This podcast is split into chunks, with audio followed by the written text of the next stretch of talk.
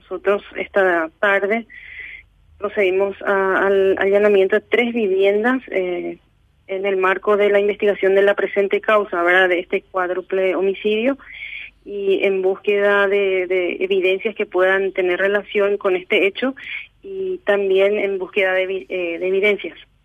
¿Qué, qué, qué, se encuentra? que digamos dentro de lo que es la evidencia, el, eh, allanamientos que hacen, ¿hay algún vínculo que, están tratando de, unir, o sea, de, localizar para poder eh, tener un panorama mucho más claro en relación a cuál podría haber sido el motivo de, del ataque que sufrió este muchacho en Pedro Juan Caballero?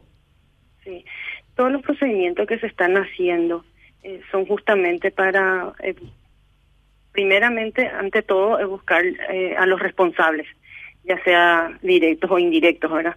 y eh, en los procedimientos específicamente esta tarde lo que estábamos buscando son evidencias que nos apuntan a las personas que pudieron haber eh, ayudado o colaborado de cierta forma para eh, la realización de este crimen.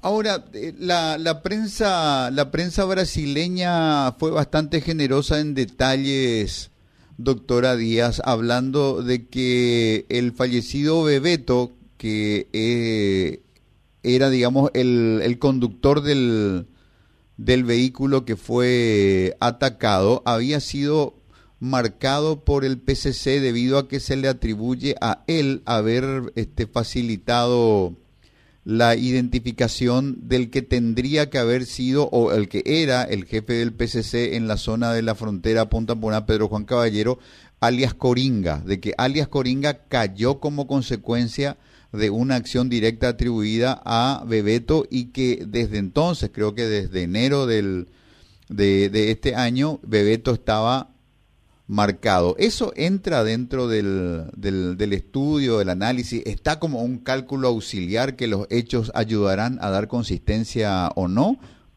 Es justamente como eh, venimos sosteniendo, de que eh, por el momento eh, el Ministerio Público cuenta con algunas hipótesis y una de ellas es la vinculada al narcotráfico, ¿verdad?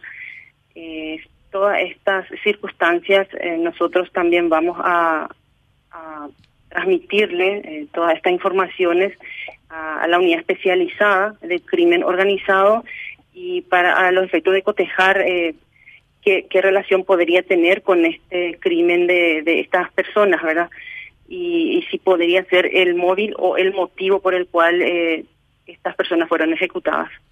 y, ahí entra otra, se abre otra otra incógnita, ¿verdad? Otra otra forma de, ver las cosas porque algunos creen que el objetivo principal era Bebeto, pero eh, murieron cuatro personas más, o sea, hoy falleció una más, ¿verdad? Son cuatro personas más por y ahí se, se genera esta información de la de la quinta fallecida es, no es ah, no, es veraz porque eh, no fue confirmada, el Ministerio Público no cuenta con un reporte oficial del fallecimiento de la misma y eh, incluso ya eh, recorrieron fotos, fotografías de la misma en su sala de en la clínica donde se encuentra ah, eh, guarda eh, internada, ¿verdad?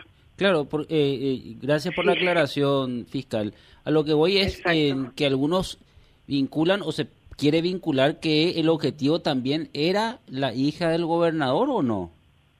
Y eso solamente vamos a, a poder determinar más adelante porque eh, tendrán en cuenta de que el, el hecho ocurrió el 9, hoy estamos a prácticamente tres días y estamos recolectando muchas evidencias que van a ser periciadas.